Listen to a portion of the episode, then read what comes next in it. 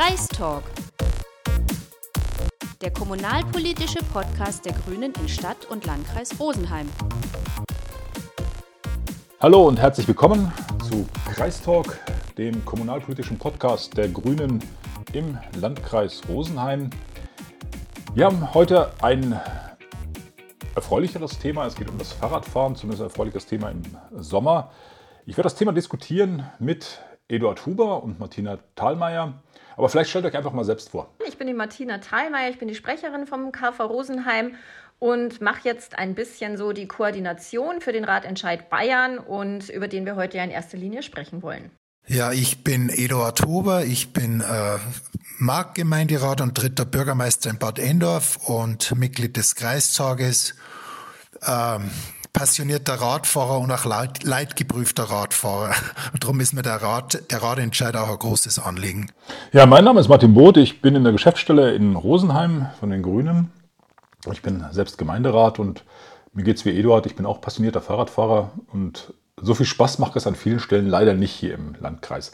Aber das soll ja nicht um den Landkreis gehen. Dieser Ratentscheid diesmal ist ein bayernweiter Ratentscheid gedacht. Was muss ich mir genau darunter vorstellen? Was genau ist ein Ratentscheid für Bayern?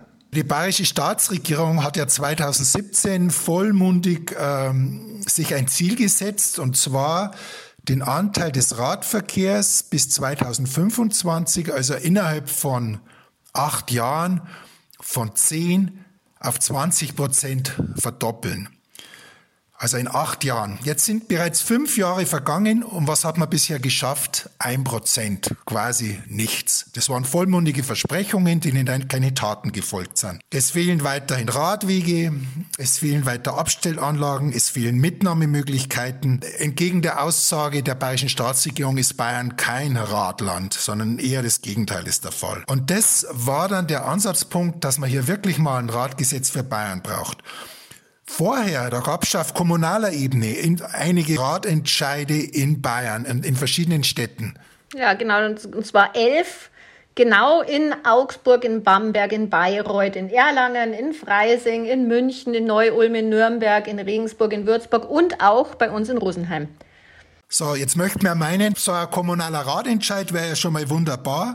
Allerdings ist damit erstmal noch überhaupt nichts gewonnen, weil die Umsetzung kommt ganz langsam nur voran. In den Kommunen, in den Städten fehlt Geld, fehlt Personal. Die Richtlinien, Gesetze, Verordnungen sind völlig überholt, sind immer noch auf den Autoverkehr ausgerichtet. Und es gibt auch Kommunen, die da sehr unwillig sind. Da kann Martin und ich können dann ein Lied aus Bad Endorf singen. Und ich denke auch die Rosenheimer, die sind wirklich zäh dabei, ihren Ratentscheid umzusetzen. Und das ist wirklich ein harter Kampf. So, darauf äh, wurde dann der Entschluss gefasst, dass man gesagt, nee, also kommunal kommt man nicht weiter, man braucht ein Ratgesetz für Bayern, um genau diese Hemmnisse, die es auf Landesebene gibt, endlich zu beseitigen. Was sind denn nun die Ziele des Ratentscheids? Also die Ziele des Ratentscheids sind ein bisschen ambitionierter wie die sowieso nicht erreichten Ziele der bayerischen Staatsregierung.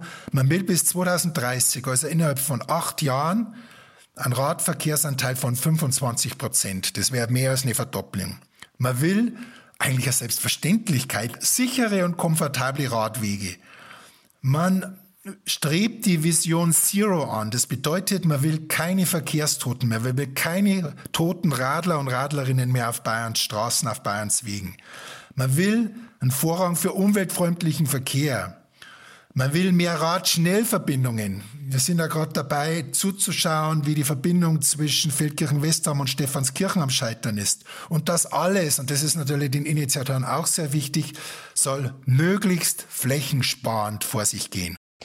Ja, das ist ein, ein, wirklich ein großes Bündnis. Da ist der ADFC Bayern dabei, der VCD, der Landesverband Bayern, dann eben alle Kommunen beziehungsweise die ganzen Ratentscheidorganisationen der Kommunen, die wir vorher schon genannt haben. Der Bund Naturschutz ist dabei, die SPD, die ÖDP, die Linken und die Volt und natürlich wir Grünen sind natürlich dabei und die ganze Aktion wird auch noch von weiteren Organisationen unterstützt. Ein Klimaherbst äh, der Partei Mut, Naturfreunde, Autofrei Leben, dem LBV.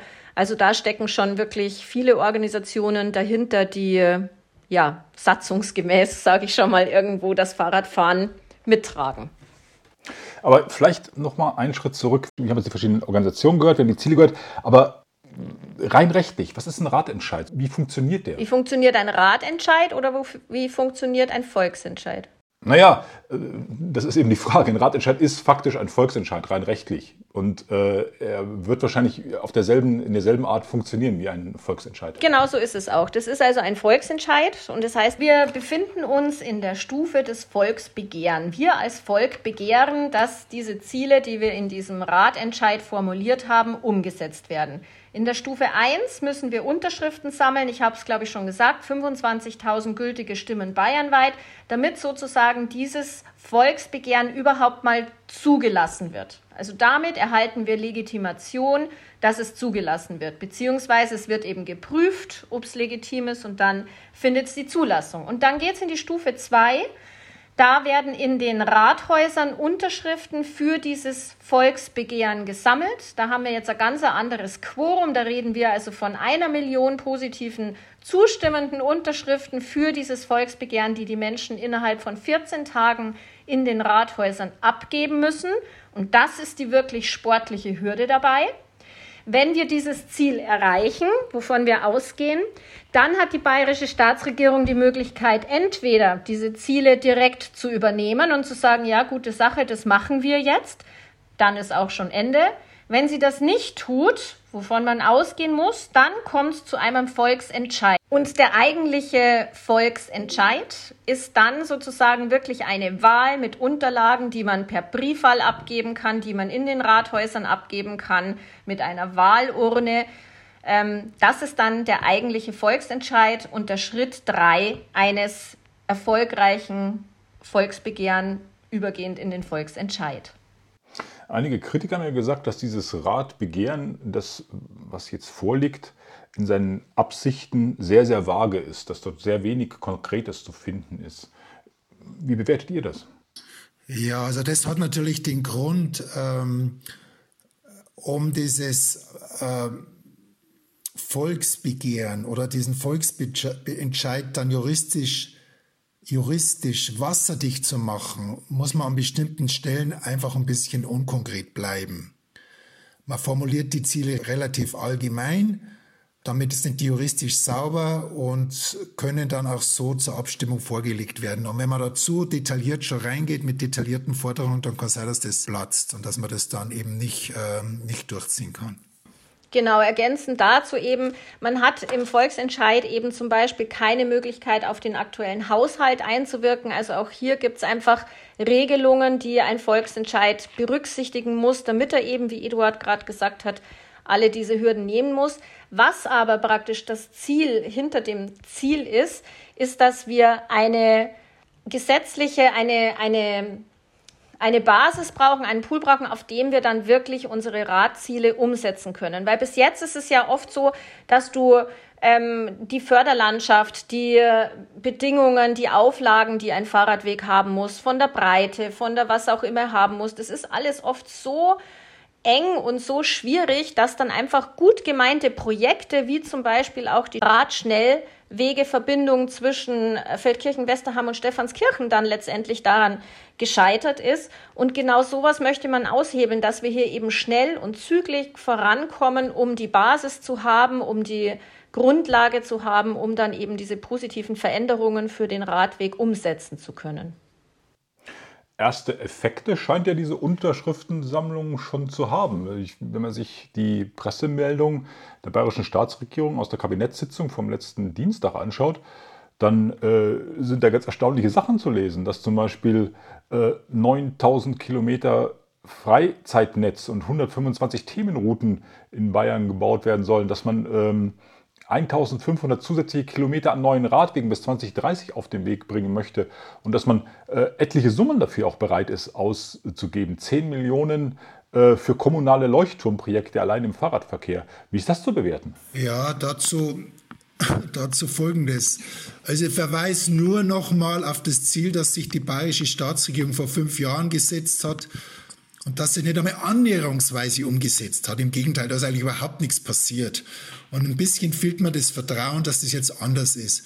Und das zweite, 10 Millionen für ganz Bayern für, kommune, für kommunale Leuchtturmprojekte. Das ist gar nichts. Das sind ein paar Kilometer Kreisstraße.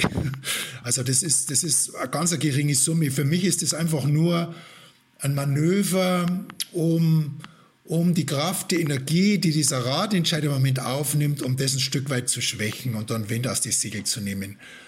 Meine, die Energie ist ja durchaus zu spüren. Also wir spüren das ja auch selbst bei uns im grünen Büro. Wir haben dort die Listen liegen. Wir sind einer der Sammelstellen hier im Landkreis Rosenheim. Wir sind mit Martina auch eine der Koordinatoren oder Koordinationsstellen für das Radbegehren im Landkreis Rosenheim.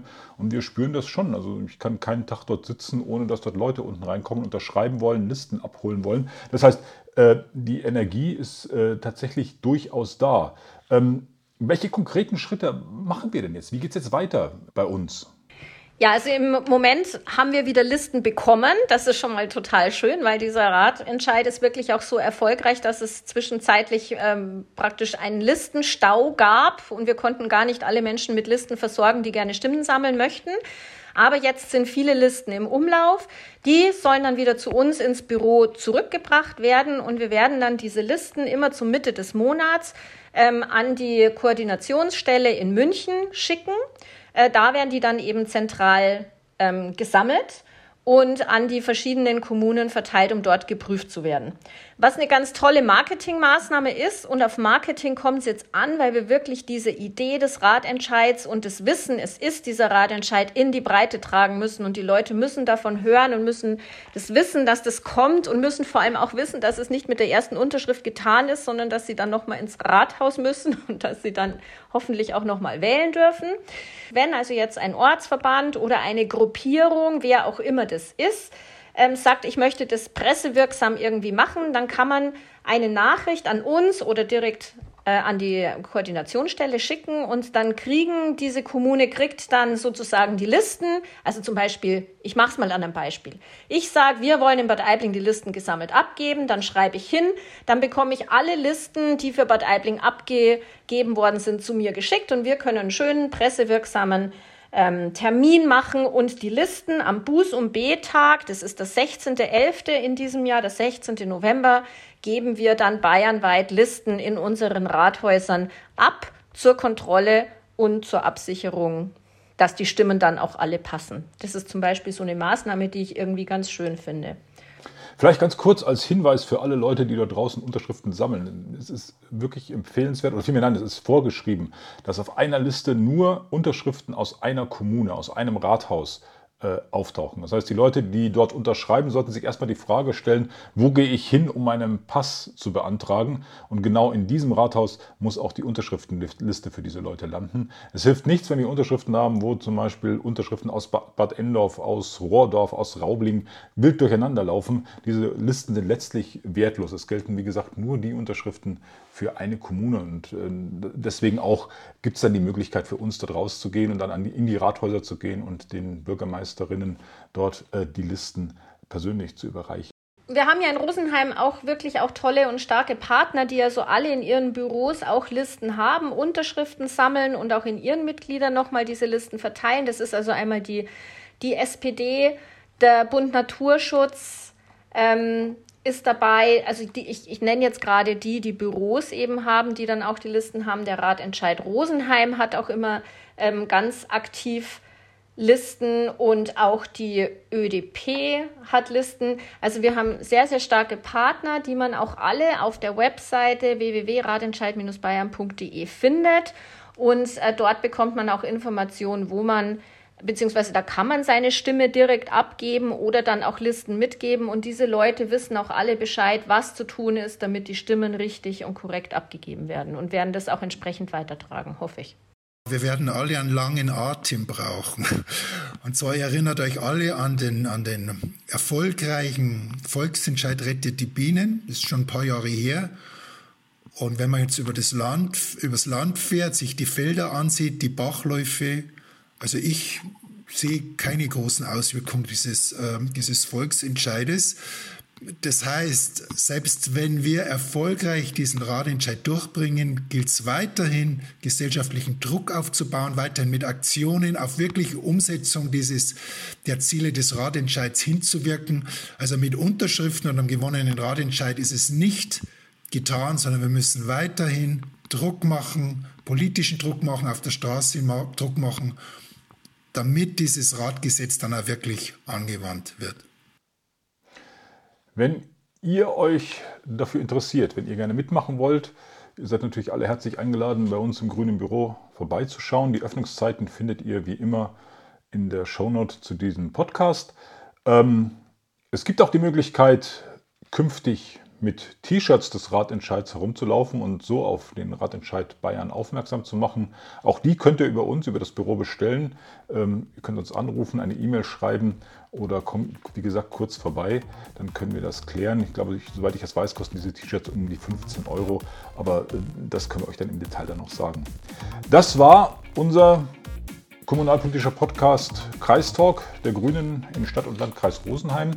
Mit mir waren Eduard Huber und Martina Thalmeier. Ich bedanke mich fürs Zuhören und hoffe, wir hören uns irgendwann mal hier auf derselben Stelle wieder.